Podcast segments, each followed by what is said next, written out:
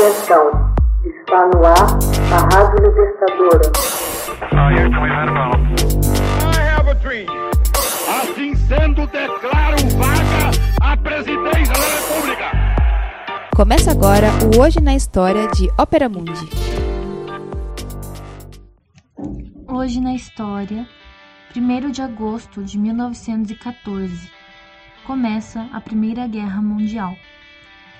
Em 1 de agosto de 1914, quatro dias após a Áustria-Hungria ter declarado guerra contra a Sérvia, a Alemanha e a Rússia declaram guerra uma contra a outra. A França, por sua vez, decretou uma mobilização geral de suas tropas. As primeiras unidades do exército germânico atravessaram a fronteira com o Luxemburgo em preparação para a invasão alemã da França. Durante os três dias subsequentes, a Rússia, a França, a Bélgica e o Reino Unido alinham-se contra a Áustria-Hungria e a Alemanha, enquanto o exército alemão invade a Bélgica.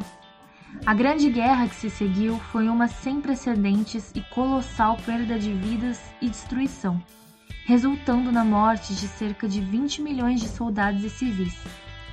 Em 28 de junho de 1914, no acontecimento que é visto em geral como a centelha que fez desencadear a Primeira Guerra Mundial, o arquiduque Francisco Ferdinando, herdeiro do Império Austro-Húngaro, foi assassinado junto com sua esposa por um sérvio da Bósnia, Gravilho Príncipe, em Sarajevo. O arquiduque estava inspecionando as forças armadas imperiais de seu tio estacionadas na Bósnia e Herzegovina, a despeito das ameaças nacionalistas sérvios que queriam essas possessões austro-húngaras para se incorporar a uma almejada união dos povos eslavos nos Balcãs. A Áustria-Hungria acusou o governo sérvio pelo atentado e esperava valer-se do incidente como justificativa para resolver o problema do nacionalismo pan-eslavo de uma vez por todas.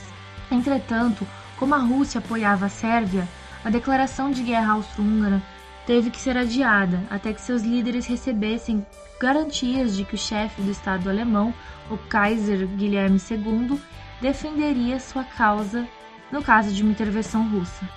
Em 28 de julho, a Áustria-Hungria declarou guerra à Sérvia e a frágil paz entre as grandes potências da Europa entrou em colapso. No dia seguinte, em 29 de julho, as forças austro-húngaras começaram a bombardear a capital da Sérvia, Belgrado. A Rússia, aliada da Sérvia, em represália, ordenou a mobilização de suas tropas para pronta confrontação com a Áustria-Hungria. A França, aliada da Rússia, iniciou sua própria mobilização em 1 de agosto. A França e a Alemanha declararam guerra uma à outra em 3 de agosto. Após cruzar o neutro Luxemburgo, o exército alemão invadiu a Bélgica na noite de 3 para 4 de agosto, levando o Reino Unido, aliado da Bélgica, a declarar guerra contra a Alemanha.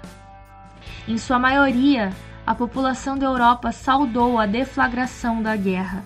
Os patriotas mais entusiasmados alardeavam que seus países sairiam vitoriosos dentro de meses. Dos beligerantes iniciais, a Alemanha que estava melhor preparada para a eclosão das hostilidades.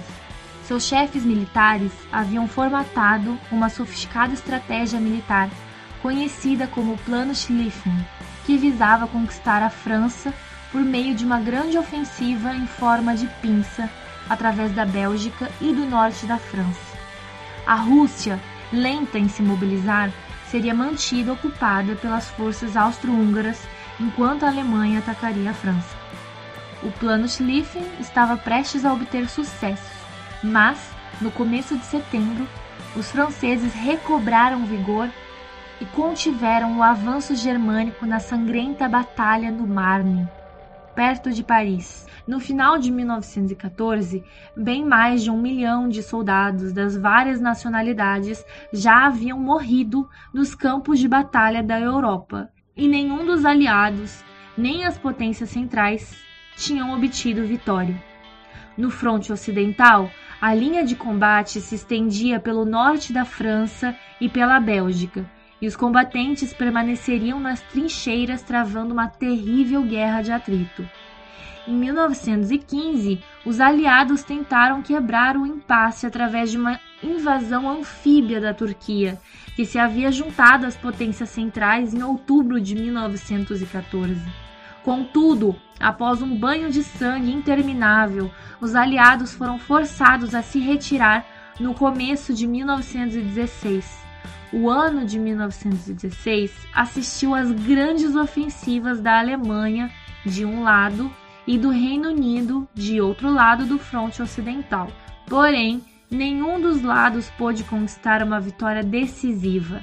No fronte oriental, a Alemanha teve mais sucesso e o desorganizado exército russo sofreu terríveis perdas, estimulando a eclosão da Revolução Russa em 1917. No final deste ano, os bolcheviques tomaram o poder na Rússia e imediatamente propuseram a abertura de negociações de paz com a Alemanha. Em 1918, a entrada de tropas e recursos dos Estados Unidos no fronte ocidental fez o fiel à balança pender para os aliados. Desprovida de recursos humanos adicionais e de suprimentos e confrontada com uma iminente invasão, a Alemanha assinou um armistício com os aliados em novembro de 1918. A Primeira Guerra Mundial seria conhecida como a guerra que acabaria com todas as guerras, devido à gigantesca carnificina e à destruição que causou.